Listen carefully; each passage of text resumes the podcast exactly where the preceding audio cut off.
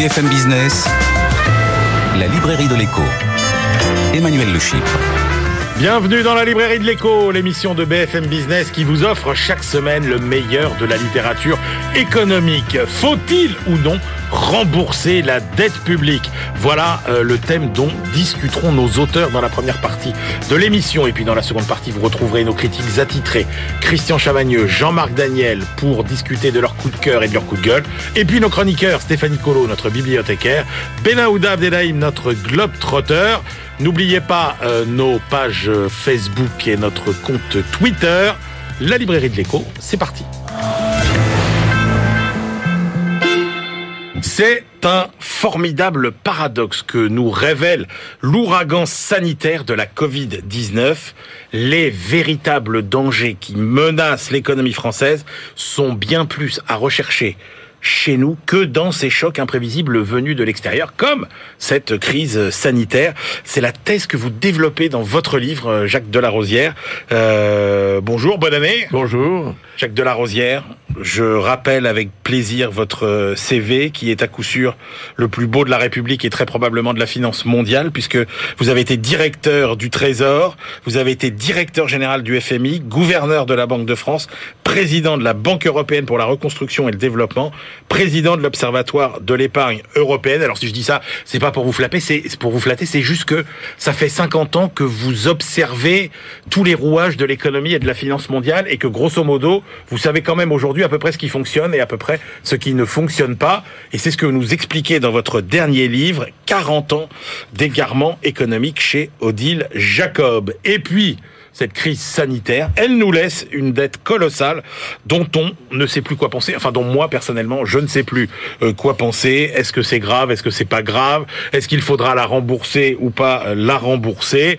Et ça, la réponse, ce sera avec François Ecal. Bonjour François. Bonjour. François, vous êtes président de FIPECO. C'est honnêtement, c'est le meilleur site d'information sur les finances publiques. Précipitez-vous sur son compte Twitter, sur son site internet. Vous êtes ancien magistrat de la Cour des comptes et vous contribuez à cet ouvrage collectif du Cercle Turgot, La dette, potion magique ou poison mortel, sous la direction de Philippe de Sertine, 23 économistes aux éditions Télémac. Et puis Jacques Delarosière, vous nous donnerez bien évidemment aussi votre avis sur la dette, puisque vous êtes un des contributeurs de ce euh, livre de euh, du cercle Turgot. Je commence avec vous, Jacques Delarosière, sur ce qu'on disait. La France, comme tout le reste du monde, subit presque son choc économique le plus violent euh, en temps de paix. Et en fait, ce que révèle surtout cette crise, alors c'est peut-être un peu fort si je parle d'effondrement, mais de, de déliquescence de pans entiers de notre service public. Oui, euh, le, le, paradoxe qui est développé dans ce petit ouvrage est le suivant. Euh, nous avons une des administrations les plus grosses, mmh. et j'utilise exprès cet adjectif, du monde. Et néanmoins, L'efficacité de cette administration euh, est loin d'être démontrée. Et c'est un, c'est un understatement que je dis là. Et la crise a été un révélateur. De Alors, ça. la crise est un révélateur et un aggravateur de la situation. Un révélateur parce que on croyait que nous avions une administration très efficace, certes un peu lourde, mais très efficace. Et, et on s'est aperçu avec la Covid que elle n'était pas efficace à ce point que d'autres pays qui avaient moins chanté leur leur apologie étaient en fin de compte plus plus efficients. Et en matière de de respirateurs, en matière de, de les masques, prévention, euh, en matière de les tests, de, oui, d'association des médecins de ville avec le le, euh, le, le système. Tout ça s'est révélé assez assez négatif et un pays comme l'Allemagne qui ne consacre pas davantage de ressources par rapport à son PIB que la France à, à la, au sanitaire. Euh, a beaucoup mieux tiré l'épingle du jeu. Donc c'est c'est un révélateur. Nous ne sommes pas aussi bons dans le domaine de l'efficacité administrative et, euh, que, que, nous le pensions. Et c'est un accélérateur. Oui, alors ça on va y venir. Mais Jacques Delarosière, euh, vous dites bien, euh, on a longtemps cru, nous les Français, que finalement, bah, on s'en sortirait toujours et puis qu'on avait notre formidable système de protection sociale pour nous protéger. Et là, vous le dites. Et moi, ce qui m'intéresse, c'est que vous le dites du haut de votre expérience, c'est-à-dire encore une fois de quelqu'un qui a observé l'économie mondiale depuis 50 ans et qui voit ce qui fonctionne et ce qui ne fonctionne pas. Et là, vous tirez la sonnette d'alarme. Vous dites, attendez, ne croyez pas que notre formidable système social va nous sauver une fois de plus. Oui, c'est ça qui est important. Parce que si on se dit, oui, alors c'est, on traverse une période très difficile, on était à 100% de, de dette publique par rapport à notre produit intérieur brut, on va, on va passer à 120%, et puis on va continuer après, mmh. un petit changement dans la base, mais on va continuer après. Ça, c'est euh, l'attitude qu'il ne faut pas avoir. Parce que la vérité, c'est que le système ne fonctionnait pas bien et qu'il faut le faire fonctionner ce système. Il faut assainir notre notre administration publique. Il faut réduire le, le poids des euh, hiérarchies qui s'accumulent et qui produisent de, de l'inefficacité. Et il faut être plus sur l'opérationnel et moins sur la hiérarchie administrative. Parce que là, vous êtes formel. Vous dites. Euh euh, la France récupérera plus difficilement de cette crise sanitaire que ses voisins. Et nous ne pouvons pas nous permettre d'entrer dans le nouveau monde qui nous attend, le monde du digital, le monde de la transition écologique, euh, le monde des défis sociétaux, avec autant de dépenses publiques, avec autant euh, d'impôts et autant de dettes. Vous savez, nous avons 54% de notre PIB qui est absorbé dans la chose publique, alors qu'en Allemagne c'est 44%.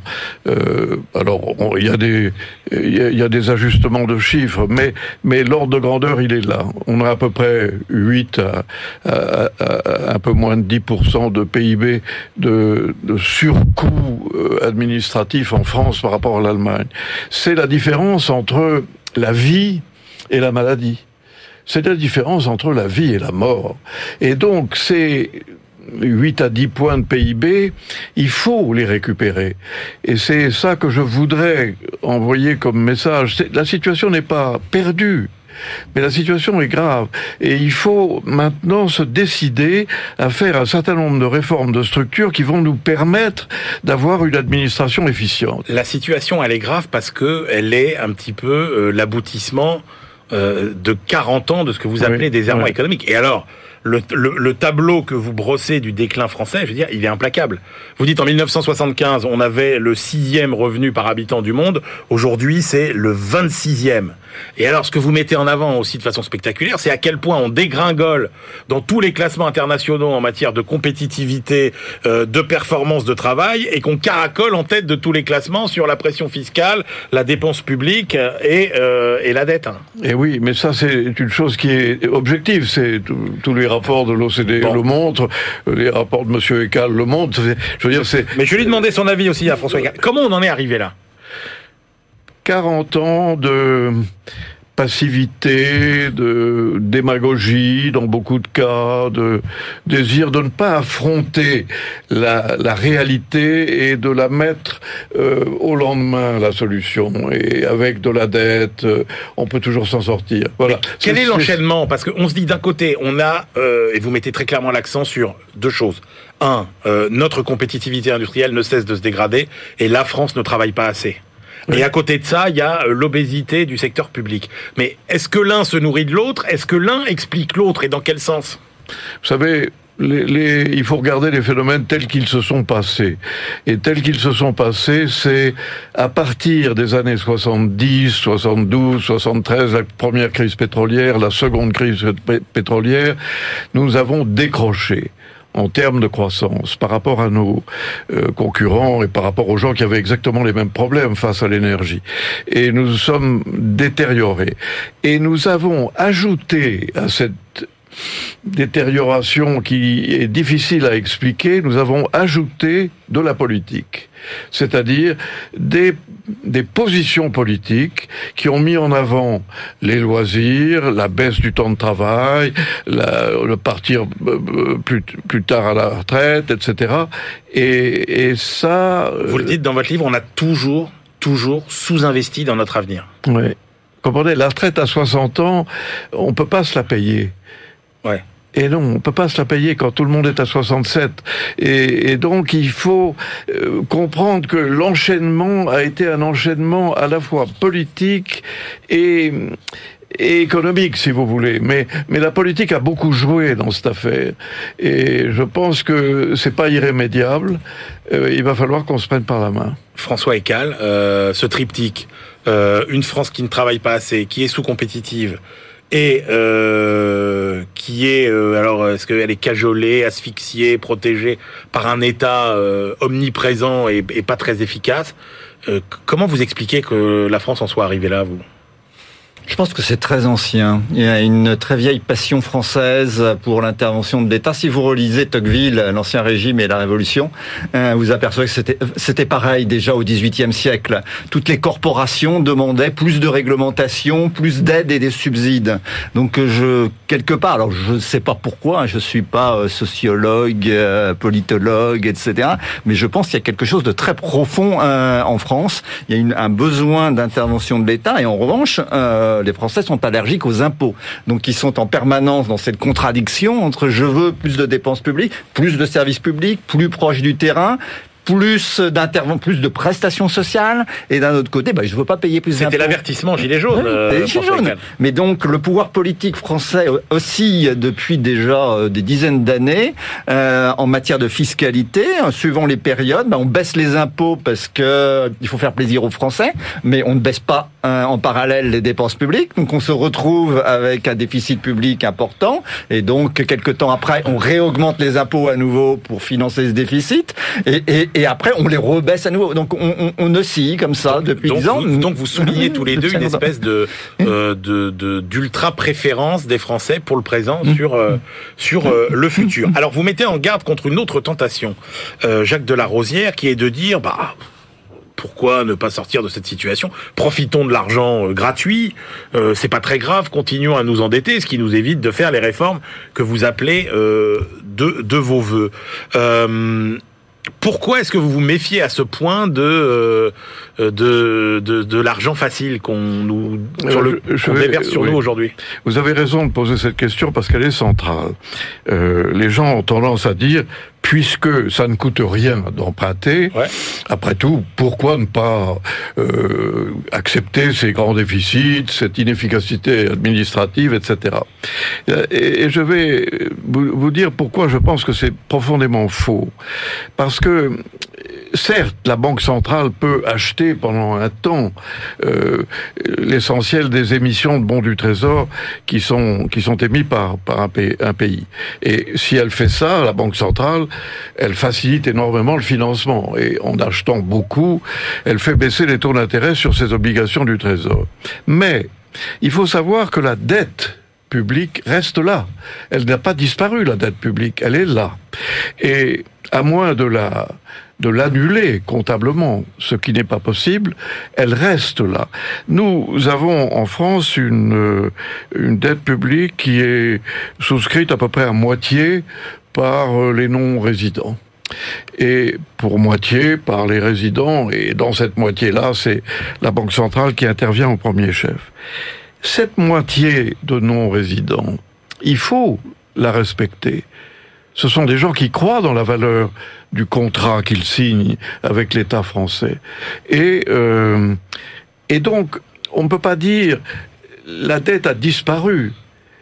Pas du tout, la dette elle est toujours là et il y a des gens qui la oui, souscrivent. Sauf que Jacques Delarosière, euh, là, l'essentiel de la dette Covid, entre guillemets, c'est les banques centrales c'est pas euh, le petit retraité californien ou le fonctionnaire japonais à qui on doit rembourser. Si on décide que la dette elle va rester là ad vitam aeternam dans les comptes de la banque centrale, finalement, où oui. est le problème Oui, ben le problème il est que la banque centrale européenne ne le permet pas.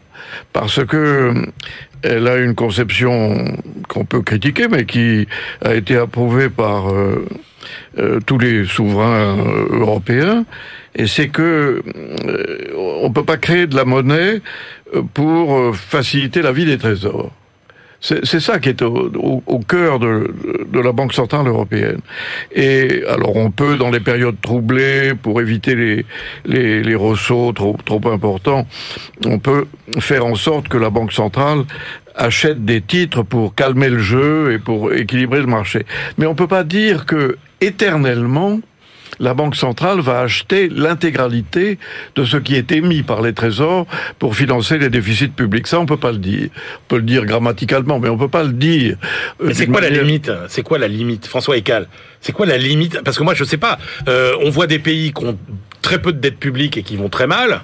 L'Argentine, finalement, c'est un pays qui va mal, mais ils ont, ils ont très peu de dettes publiques. Le Japon, on va pas si mal avec énormément de dettes publiques.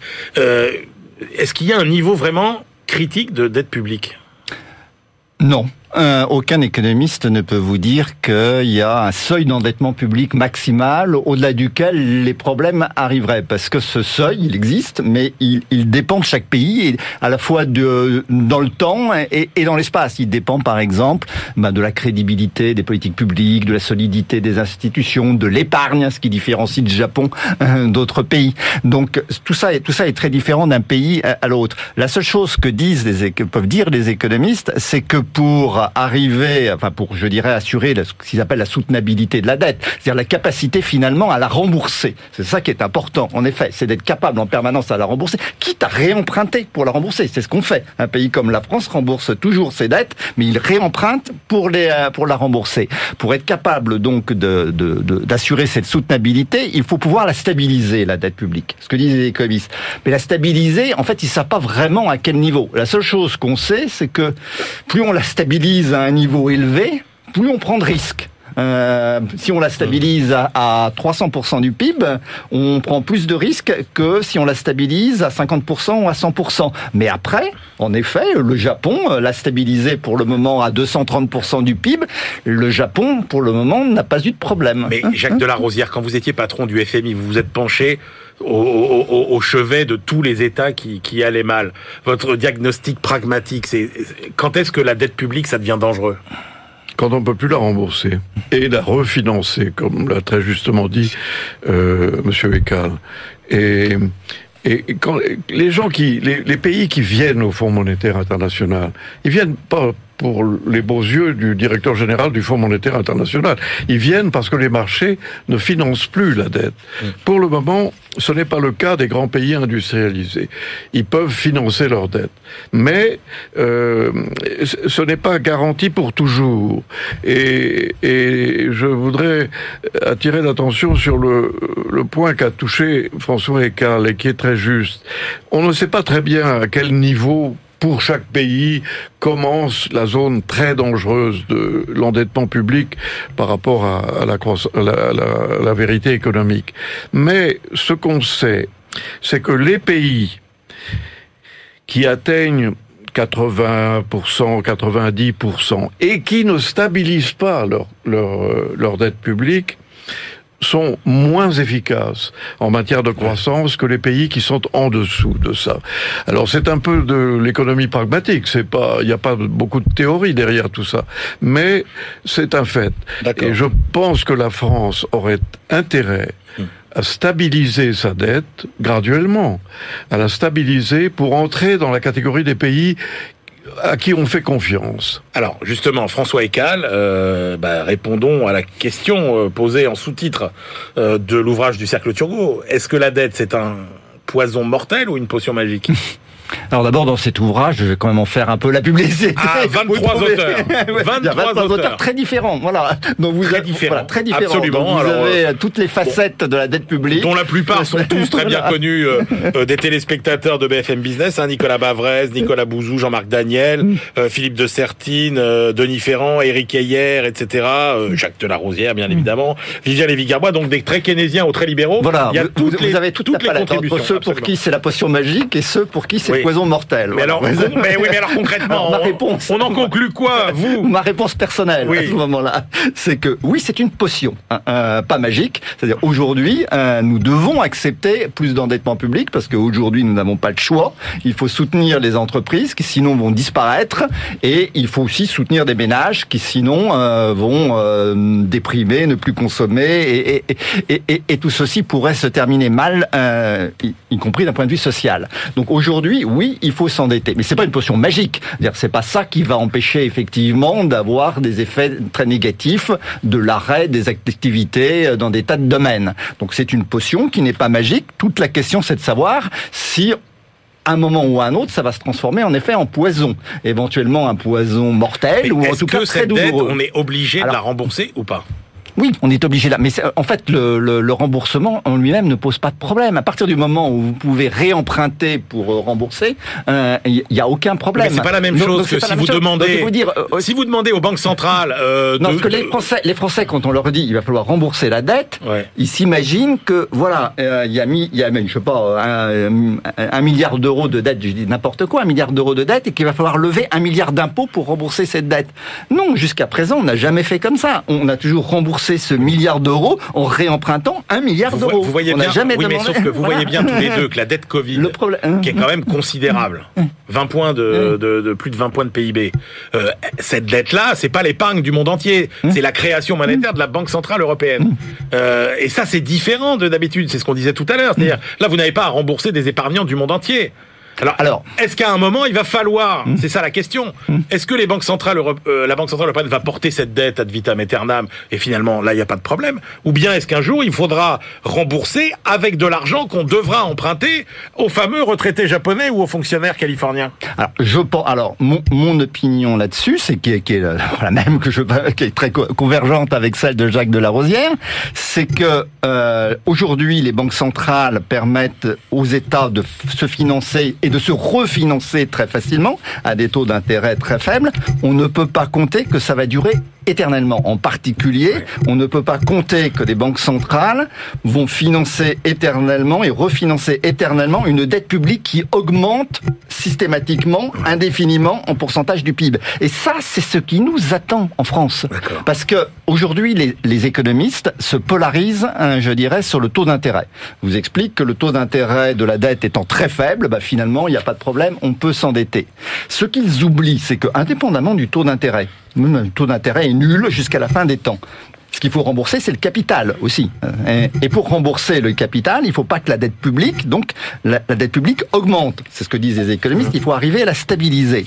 Pour stabiliser la dette, indépendamment du taux d'intérêt, il faut que le, le déficit public lui-même n'augmente pas. Si le déficit public augmente, la dette augmente. Alors. Et pour ne pas augmenter le déficit public, hein, si vous ne voulez pas augmenter en permanence les impôts, il faut que les dépenses publiques n'augmentent pas plus que le produit intérieur brut. Et ça, c'est pas du tout évident dans le cas de la France. Ça veut dire que les dépenses publiques ne devront pas augmenter. Si la croissance à la fin de la crise est, de, par exemple, de 1% par an, ce qu'on peut craindre malheureusement, ça veut dire que les dépenses publiques ne doivent pas augmenter de plus de 1% par an. Et là, Et ben ça, on n'a jamais, on a réussi à le faire que dans les années 2010, au prix de ce que certains appellent une austérité épouvantable. Et là, on boucle avec euh, le cœur de votre proposition, Jacques Delorière, qui est de dire en gros, euh, tant qu'on n'aura pas réussi une modernisation de notre administration qui la rendra moins coûteuse et plus efficace, on n'en sortira pas. Parce que vous avez une remarque très euh, très puissante. Vous dites au sujet de ces politiques monétaires.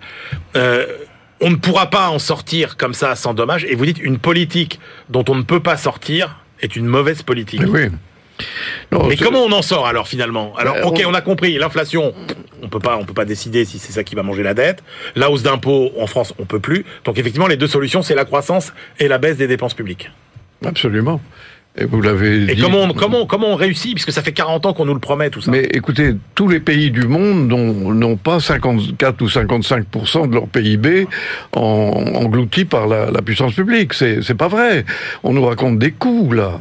Il n'y a pas de raison pour lesquelles la France soit condamnée à de, de, de très piètres euh, ré- réussites en matière de, de ratios Est-ce que le déclic fondamentaux. doit Il y pas de- du- Moi, je suis, je suis euh, positif. Je suis euh, relativement optimiste. Je pense que il n'y a pas, il n'est pas écrit dans le ciel que la France doit être obèse du Non. point de vue administratif. C'est pas êtes- écrit et dans le d'ailleurs, vous soulignez qu'on la France s'est redressée de situations plus compliquées. Mais ce que je vois, et vous l'écrivez dans votre livre parce que vous avez regardé tout ce qui s'était passé à l'étranger, ce genre de réforme, ça se fait forcément dans des moments de crise terrible. Il n'y a pas un pays qui, comme ça, a décidé calmement de réformer sa dépense publique et son État. Il nous faut une crise, une crise grave. Oui, c'est le cas du, du Canada, c'est le cas de la Suède, euh, qui ont effectivement, à partir de situations aussi compromises que la nôtre, réduit d'à peu près 10, pour, 10 points de PIB la- l'ampleur de leur euh, obésité publique. Et, et je pense que nous pouvons le faire. Alors, euh, dites qu'il faudrait vraiment que ça, la crise soit très accusée. Euh, je souris un peu à ça, parce que la crise, elle est très accusée. Et il serait le il serait temps aujourd'hui que les politiques euh, ne fassent pas le déni, Bah oui, mais- mais, mais disent la vérité et, et soulignent l'importance du, du dilemme que vous avez vous-même tracé. François Ecal, est-ce qu'il, en gros, est-ce qu'il faut euh, euh, que ça aille plus mal avant qu'on puisse espérer que ça aille mieux?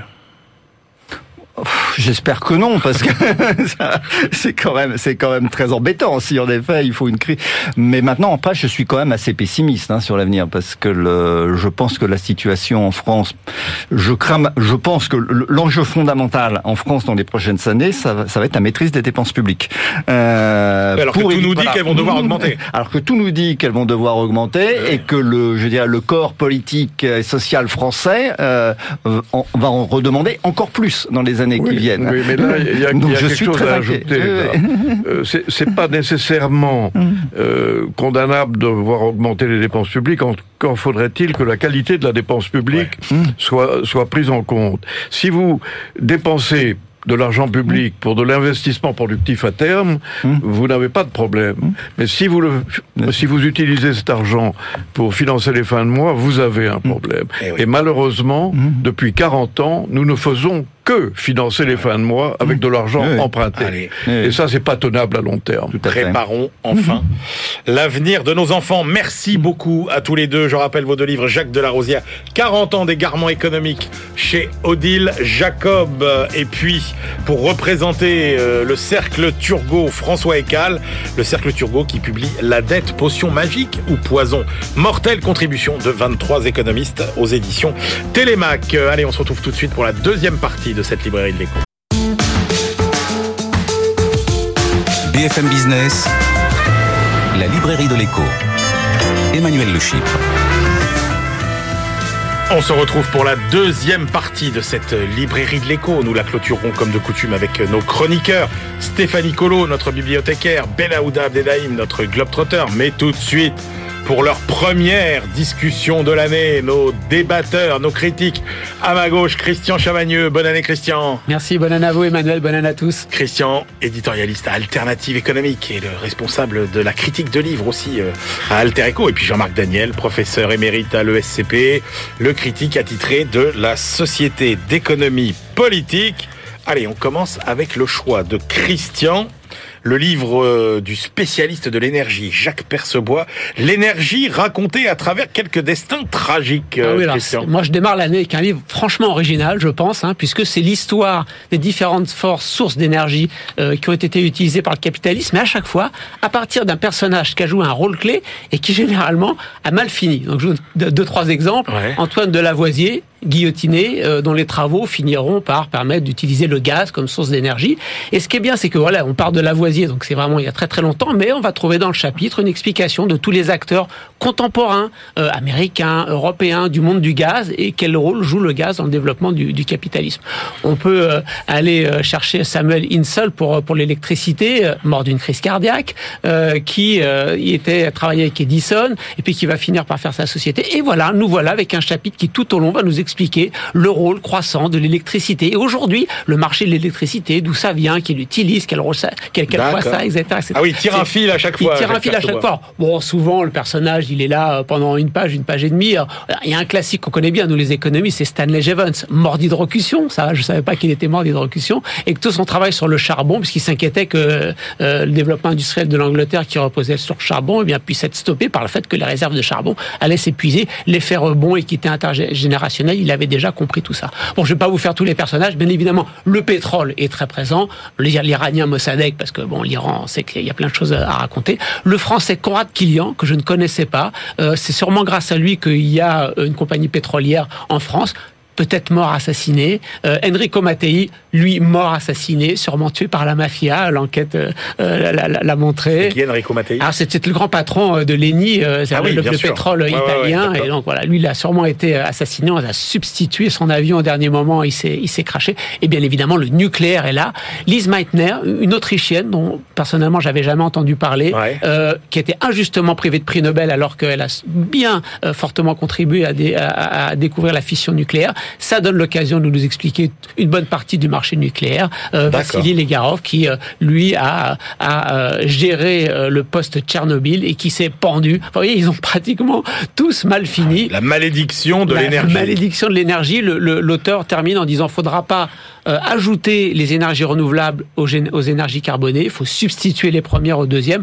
Alors, euh, j'attire juste l'attention pour ceux qui nous écoutent sur un point. Souvent, très souvent, dans pratiquement tous les chapitres, il y a des longs développements techniques absolument inaccessibles pour le profane. Mais je pense que dans ce qui reste, il y a quand même de quoi se réjouir avec le livre. D'accord. Bon, vous pouvez sauter quelques pages éventuellement. Voilà, exactement. Voilà, Jean-Marc Daniel, je rappelle hein, que c'est aux éditions Campus Ouvert. Jean-Marc Daniel, euh, vous avez sauté quelques pages ou Non, j'ai pas sauté quelques pages, mais c'est vrai que c'est un livre qui m'a intrigué. C'est-à-dire que au départ, je pensais, avoir vu le titre, et que c'est allait être des portraits de, d'un certain nombre de personnages. En fait, comme l'a dit Christian, les personnages jouent un rôle relativement secondaire. Ils disparaissent assez vite. Certains disparaissent carrément au bout d'une page. Hein. On a juste leur nom, leur date de naissance, et puis et ensuite il y a de longs développements sur donc toutes ces formes d'énergie. Quelquefois, donc le lien entre le personnage initial et la forme d'énergie est un peu euh, tiré par les cheveux. Hein, oh, c'est un peu artificiel. Et puis là, il y a effectivement des formes d'énergie sur lesquelles il se concentre beaucoup, d'autres où il est moins euh, moins prolixe. C'est un, un, objet très curieux. Euh, c'est assez déroutant. C'est pas inintéressant. C'est assez bien écrit en plus. Le, le, il est, on sent bien qu'il maîtrise son sujet. Euh, je, je, je suis un peu comme une. vous êtes désarçonné par le. Comme une poule devant un couteau. J'ai trouvé ça assez agréable, mais j'ai trouvé ça assez étrange. J'aurais pas construit le livre comme ça. J'aurais pas choisi ces personnages parce qu'effectivement, il explique au début qu'à partir du moment où il a décidé que ça allait être des personnages ayant un destin tragique, il euh, il est obligé de choisir certains personnages qui sont pas forcément ceux auxquels on aurait pu penser naturellement. Et, et, donc euh, bon, non, je, c'est un livre à la fois que je recommande, mais sur lequel je mets les gens un peu en garde. Méfiez-vous, vous risquez d'être surpris.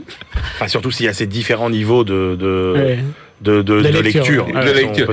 Le, tout premier chapitre où elle explique ce que c'est que l'énergie, et notamment comment on est passé de, de, la quantité de mouvement à l'énergie cinétique. Il parle de Madame du Châtelet, qui n'était pas vraiment une grande mathématicienne, elle a traduit Newton, mais et après on part dans des considérations où je pense que les gens qui ne maîtrisent pas fondamentalement quelques notions de physique élémentaire, effectivement, se perdent. Donc dès le début, on sent bien que on, on peut être un peu réfrigéré par cette énergie. C'est-à-dire, euh, on est là pour être réchauffé, on peut être quand même réfrigéré par le livre.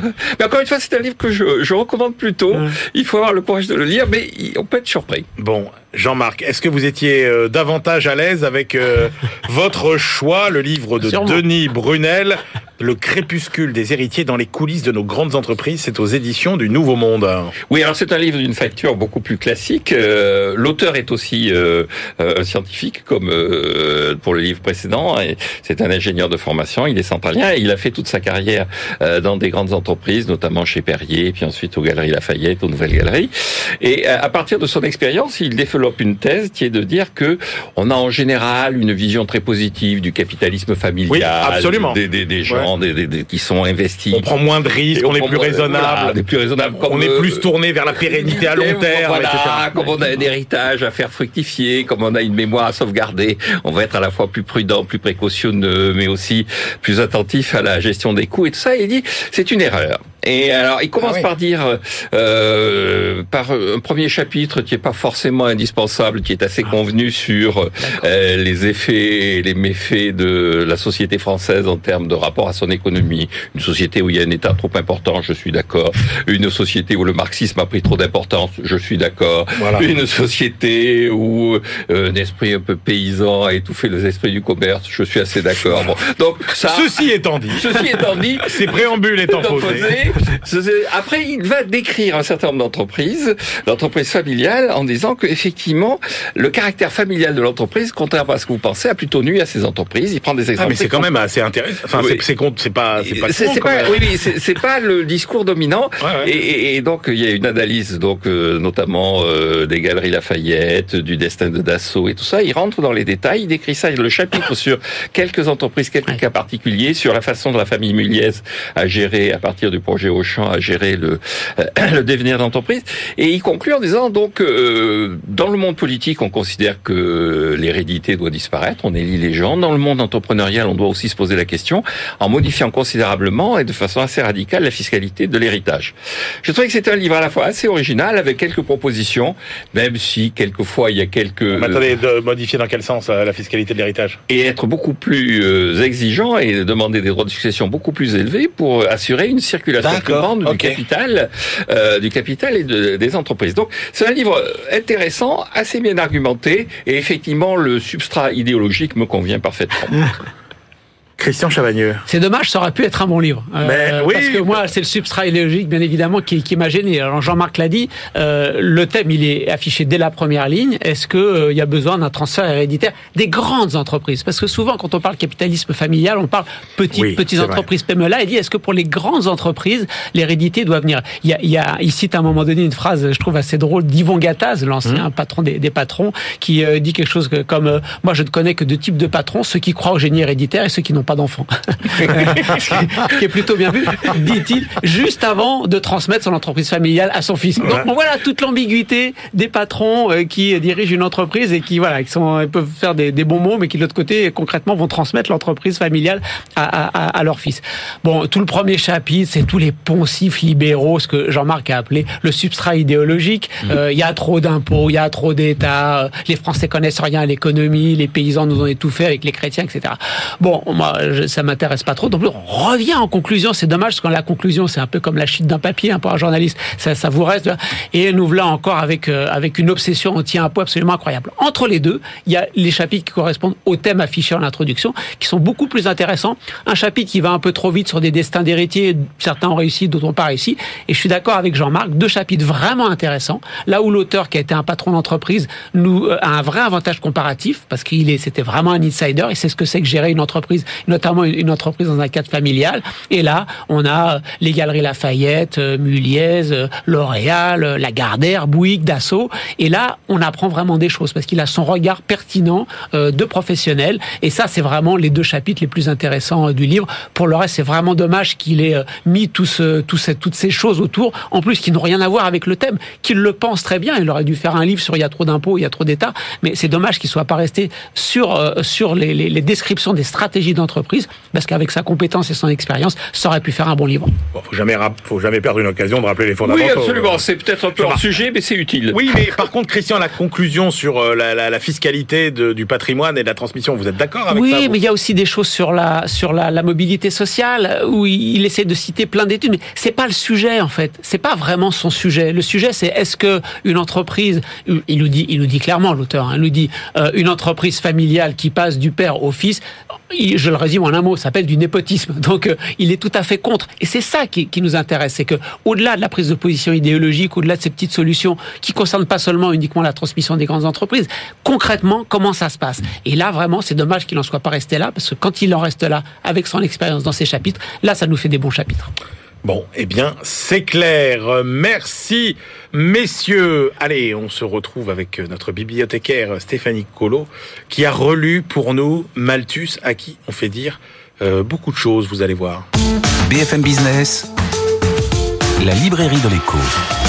Les livres d'hier et de demain. Bonjour Stéphanie. Bonjour Emmanuel et bonne année. Eh ben oui, bonne année, bonne année à vous.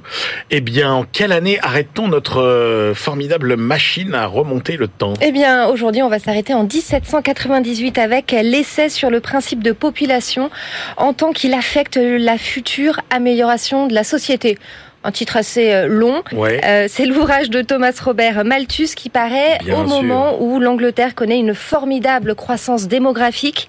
Entre 1700 et 1840, la population britannique passe de 6 à 16 millions d'habitants. Euh, or, c'est à cette période aussi qu'émerge l'idée que la Terre ne pourra supporter qu'un nombre limité d'humains. Déjà, déjà. Dites-nous quelques mots sur euh, Thomas Malthus. Alors, il est né en 1766 dans le sud-est de l'Angleterre, issu d'une famille de huit enfants. Après des études à l'université de Cambridge, euh, Thomas Malthus devient pasteur, puis euh, professeur d'histoire et d'économie politique au collège de la Compagnie anglaise des Indes orientales. Alors, c'est son ouvrage le plus, le plus connu. Hein. C'est quoi son message euh, essentiel? Alors, il part du constat que la population progresse plus vite que euh, les, les subsistances, ce qui engendre un déséquilibre croissant. Les surfaces cultivables s'additionnent alors que les bouches à nourrir se multiplient euh, et seules les guerres, les épidémies et les famines ramènent la population à un niveau euh, plus bas.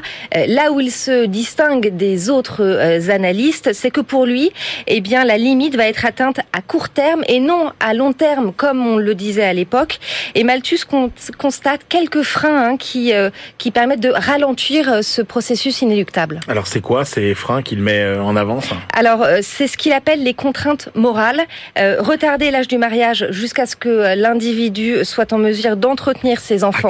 pratiquer l'abstinence avant la nuit de noces. Euh, mais une fois marié, l'homme ne peut avoir autant d'enfants qu'il veut.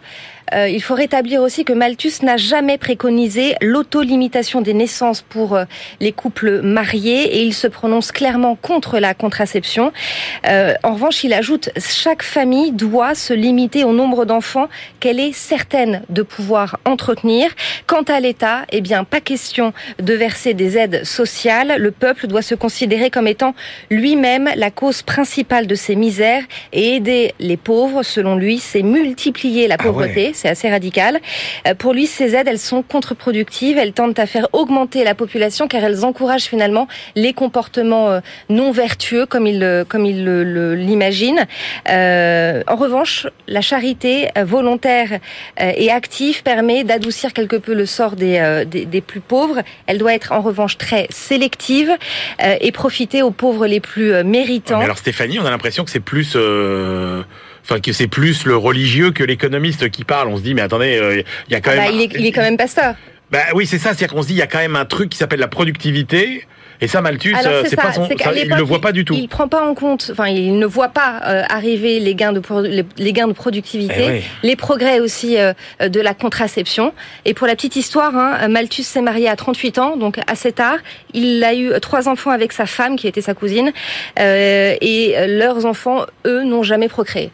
Bah, il a dû les traumatiser, les pauvres petits. Voilà, enfin, il a bien eu tort, notre ami euh, Malthus. Merci beaucoup, Stéphanie. Allez, c'est l'heure de notre tour du monde hebdomadaire et on démarre l'année en fanfare, mais toujours avec Benahouda Abdelhaim. BFM Business, la librairie de l'écho. Les livres d'ailleurs. Bonjour Benahouda et bonne année Bonjour. à vous aussi. Alors, on démarre en fanfare avec, euh, c'est une question euh, vraiment brûlante, les zombies en liberté, surendettement des entreprises et macroéconomie, Benahouda. Alors cette notion euh, d'entreprise zombie, euh, la Banque des règlements internationaux euh, a beaucoup travaillé dessus. Ouais. Euh, c'est lorsque une entreprise ne survit en, en fait que par la grâce de Dieu, en, en quelque sorte, c'est-à-dire la grâce des aides publiques, euh, d'une politique monétaire ultra accommodante, euh, et somme toute d'un d'un refus de ses prêteurs euh, d'amortir les créances impossibles à recouvrer. Alors toute la dette dans ce contexte-là euh, ne va qu'au fonctionnement courant et il n'y a plus rien pour investir. Euh, c'est en gros c'est ça une entreprise zombie. Alors là, il s'agit d'un travail de recherche euh, des économistes de la Réserve fédérale de New York, donc une caisse de résonance académique et sur les marchés financiers euh, financier pardon, très importante, euh, sachant que les dettes des entreprises non financières euh, est passée en 10 ans de quelques 80% du produit intérieur brut mondial à 105%, donc une progression pratiquement de, de 25 points. Euh, ils sont remontés jusqu'au 19e siècle euh, à travers les cycles économiques et récession dans 18 pays, des États-Unis à la Finlande, du Japon à la France, pour voir si un dérapage de l'endettement de, de, des entreprises vient aggraver un, un cycle de récession en les rendant plus forte, euh, mais aussi plus longue. Euh, alors, la réponse, c'est non. Euh, ce n'est pas significatif, je cite, d'un point de vue statistique ou économique. Les preuves ne sont en tout cas pas réunies que l'économie euh, mette plus de temps à se redresser de ce fait euh, du surendettement des entreprises, ou bien que l'investissement national pris globalement en diminue ensuite euh, durablement davantage. L'explication de ce papier de la Fête de New York, euh, les restructurations de, des dettes des entreprises remplissent en, en règle générale euh, nettement mieux leurs tâches, elles sont nettement plus efficaces que les restructurations de la dette des ménages, des, des particuliers, Ouais. à une condition express, nous disent les auteurs, que le traitement de la faillite se réalise le plus rapidement possible. En clair, il faut liquider, traiter une entreprise zombie le plus rapidement possible. Eh ben, c'est dit. Euh, direction l'Allemagne maintenant, euh, Benahouda, euh, pour mesurer euh, les logements vacants. Oui, c'est un indicateur euh, de 2009 à 2019 euh, qui est en gros euh, la pénurie de logements en Allemagne, comment et où? La société de conseil immobilier CBRE et le bureau d'analyse Empirica ont conduit cette étude sur, sur une dizaine d'années et qui raconte en fait l'évolution territoriale d'un pays. Il n'y a pratiquement plus de stock dans de nombreuses villes allemandes. Fin 2019, il y avait moins de 3% d'appartements et de maisons euh, Ah oui. inoccupés à l'échelle nationale. Euh, la géographie demeure encore quand même très marquée, ouest-est, euh, de part et d'autre de l'ancienne frontière intérieure, pour citer euh, ce texte. À Francfort, Munich, Fribourg, vous êtes à 0,2, 0,3% seulement de, de logements inoccupés. Alors qu'à l'est, hormis euh, Berlin, le taux de, de vacances est trois fois plus élevé qu'à l'ouest. Euh, à Chemnitz, par exemple, ce qu'on appelait le- ce qu'on appelait Karl Marxstadt euh, du temps de la RDA, on n'est pas loin d'un logement sur dix qui est vide. Euh, mais, mais attention, ce n'est pas uniforme à l'est. Euh, vous prenez Leipzig, par exemple, en cinq ans seulement, le, taux de vacances a diminué de plus de 3 points, ce qui atteste d'une dynamique démographique et économique. Et puis il y a une autre tendance territoriale très nette qui, qui est relevée. Le taux de vacances augmente dans les zones rurales depuis 2014, alors qu'il diminue toujours plus dans les zones urbaines, centres et périphéries. Les auteurs expliquent que les réserves y sont épuisées et qu'il y a urgence, urgence à construire et prévoir des connexions adéquates. Sinon, c'est l'attractivité de l'économie allemande dans son ensemble qui, va s'en ressentir. Passionnant et puis fidèle à votre réputation de pourfendeur d'idées reçues. Euh, Benahouda, euh, direction l'Indonésie, où vous nous apprenez que le port du voile religieux facilite euh, la poursuite d'une carrière pour les jeunes femmes indonésiennes. Alors c'est une évaluation effectuée par une jeune économiste indonésienne euh, à l'université euh, milanaise Bocconi, Bocconi qui est l'école d'économie la plus réputée d'Italie. Et, ce travail académique a retenu notamment l'attention de la Banque mondiale. Alors d'abord, Naïla Shofia euh, part du constat que ces femmes actives voilées sont souvent instruites, souvent issues des, classes moyennes urbaines. Elles ont dans ce cas de figure effectué en majorité des études scientifiques, des études porteuses, médecine, ingénierie, etc. Et euh, ce voile religieux sociétal, nous dit-elle, en Indonésie, euh, est un outil de négociation euh, implicite dans les relations sociales qui, de fait, fonctionne dans le monde professionnel. C'est en tout cas un outil qui permet de travailler relativement sereinement en dehors du domicile familial. Le phénomène marque en fait depuis le milieu des, années 90, selon cette, étude, et à tel point qu'1% d'emplois féminins dans le secteur formel euh, bien rémunéré équivaut à 2% de, de port du voile supplémentaire dans la société, alors que cette corrélation euh, ne se vérifie pas dans euh, les jeunes femmes qui travaillent dans l'économie informelle. Euh, Naïla Shofia explique même strictement en tant qu'économiste, elle le précise bien, que dans son pays, le voile spécifique des, des Indonésiennes euh, agit comme un instrument d'adaptation, voire de libération économique pour les jeunes femmes, parce qu'il leur permet de naviguer, je cite toujours, au travers de certaines normes de genre d'une société euh, moderne, afin de poursuivre leurs, leurs aspirations euh, de bénéficier du développement économique. Et chose euh, plutôt rafraîchissante euh, dans, dans ce type de recherche académique euh, et de ce niveau, euh, cette chercheuse écrit qu'elle n'entend pas convaincre le lecteur que le facteur économique est la seule explication à sa thèse. Formidable. Merci beaucoup, Benahouda Abdelhaim. Allez, c'est l'heure de nos ultimes choix. BFM Business, la librairie de l'écho. Les livres de la dernière minute. Christian Chavagneux, quelle est votre dernière sélection pour aujourd'hui? Les éditions Perrin viennent de faire reparaître avec dans, un beau, un beau coffret, un bel ouvrage, un livre qui s'appelle Infographie de la Seconde Guerre Ah mondiale. oui, un livre absolument remarquable, Oui. comme le dit Jean Lopez qui a, qui a contribué à réunir tout cela. Les, les conflits produisent beaucoup de statistiques et là, on a un nombre absolument phénoménal de statistiques sur l'organisation euh, industrialo-militaire jusqu'au à- à- aux conflits euh, plus particulièrement, certaines batailles. euh, tout ce qui euh, peut être chiffré euh, dans la Seconde Guerre mondiale nous est donné avec une richesse de tableaux, d'infographies, de cartes absolument incroyable. Mais c'est ça, Christian, c'est qu'il n'y a pas que les chiffres, il y a la, il y a la- la mise en scène à a- chaque fois, a- qui en est plus, là, le livre est cartonné, il y a un ouais, coffret, ils, ont fait une ressortie d'un livre qui a, qui a- qui a un, un bel ouvrage, un beau livre.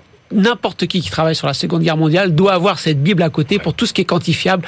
Tout est là. C'est absolument remarquable. Effectivement, si Beau vous travail. aimez l'histoire et, Ah oui. et que vous vous passionnez pour la Deuxième Guerre mondiale, c'est un must. Euh, on aurait dû d'ailleurs le mettre dans nos recommandations de cadeaux euh, de Noël. Jean-Marc Daniel, votre dernière sélection pour aujourd'hui. Alors moi, mon choix est un peu plus austère. C'est un objet qui est beaucoup moins beau sur le plan esthétique. C'est le dernier numéro de la revue Économie et Statistique, la revue de l'INSEE, euh, qui est consacrée à la démographie. Donc euh, ça fait partie quand même des savoir-faire euh, principaux de l'INSEE, de la Hein démographie. Ce qui est intéressant, c'est qu'il y a plusieurs articles, un état des lieux et tout ça, mais il y a aussi un article de méthodologie où il se pose la question de savoir comment on calcule la population mondiale, sachant qu'il y a des pays où il y a un état civil, où il y a des recensements, puis il y a des pays où on est obligé d'estimer ça un peu euh, au doigt mouillé. Et donc comment après on corrige ça? Quelles sont les techniques statistiques qui permettent d'arriver à une population mondiale qui soit une population mondiale à peu près crédible et à peu près euh, réaliste. Alors je trouvais ça assez intéressant, euh, de même qui confirme que à partir euh, de 2050-2080, la population mondiale va va diminuer et donc ce vieillissement général, il y a aussi un papier qui pose la question du vieillissement d'abord de la population française et puis ensuite le vieillissement de la population mondiale, ce que ça va signifier. Donc c'est du travail sérieux, solide comme toujours avec l'INSEE, encore une fois assez austère. Ouais, mais c'est lisible, euh, ça va. C'est... Oui, c'est lisible et puis Bah, on, maintenant on sait où on met les pieds, quoi. Oui, Je veux dire, il oui, n'y a pas de fausses promesses. euh, Non, non, non. Et puis économie et statistique, Quand- c'est bah voilà, c'est- oui. c'est- c'est pas, la- c'est pas, Voilà, c'est pas Gadget non plus. Hein. C'est, mais c'est pas non plus les, c'est pas l'American Economic Review ou Econometrica, Voilà. c'est pas la revue théorique de l'INSEE qui sont les annales de l'INSEE. Absolument. Pif Gadget que vous pouvez racheter d'ailleurs euh, depuis euh, la fin de l'année, hein, qui ressort euh, maintenant euh, régulièrement pour euh, les nostalgiques euh, comme moi. Gadget d'avant. Eh ben écoutez, moi j'ai choisi de vous parler. Alors, c'est un livre dont je voulais vous parler depuis longtemps. Il est sorti depuis un moment. Ça fait partie de ces livres qui sont sortis pendant le, le trou noir du, du confinement euh, en avril. Alors, vous voyez, oui, c'est pas c'est pas récent, mais je l'avais toujours sur ma pile. Je me suis dit, il faut absolument que je parle euh, de ce livre qui m'a beaucoup plu. Euh, ça s'appelle La Nouvelle Guerre des Étoiles. C'est aux éditions Kéro. C'est écrit par deux journalistes de Libération, Vincent Cocaz et Ismaël Alissa. Et euh, ils s'interrogent effectivement sur ce véritable phénomène de société. Nous passons maintenant notre vie à noter, à noter. Alors euh, les achats en ligne, noter un hôtel, noter un restaurant, noter votre livreur, noter votre voisin qui va vous prêter sa euh, ou euh, sa tondeuse à gazon. Et donc, euh, bah, ils reviennent sur cette mode et puis surtout sur euh, ses conséquences. Hein, la notation. Alors là, j'ai appris que la notation, ça avait euh, démarré dans les collèges jésuites du XVIe siècle. C'est là qu'on a commencé vraiment à noter. Et donc, ils s'interrogent quel sens ça a, tous les effets pervers que ça peut euh, avoir. C'est euh, une réflexion vraiment euh, passionnante euh, que je voulais porter à votre connaissance. Euh, voilà, ça s'appelle La Nouvelle Guerre des Étoiles aux éditions euh, Vincent Cocas et Alissa. Voilà, c'est la fin de cette librairie de l'écho. On se retrouve la semaine prochaine et d'ici là, bien évidemment, bonne lecture.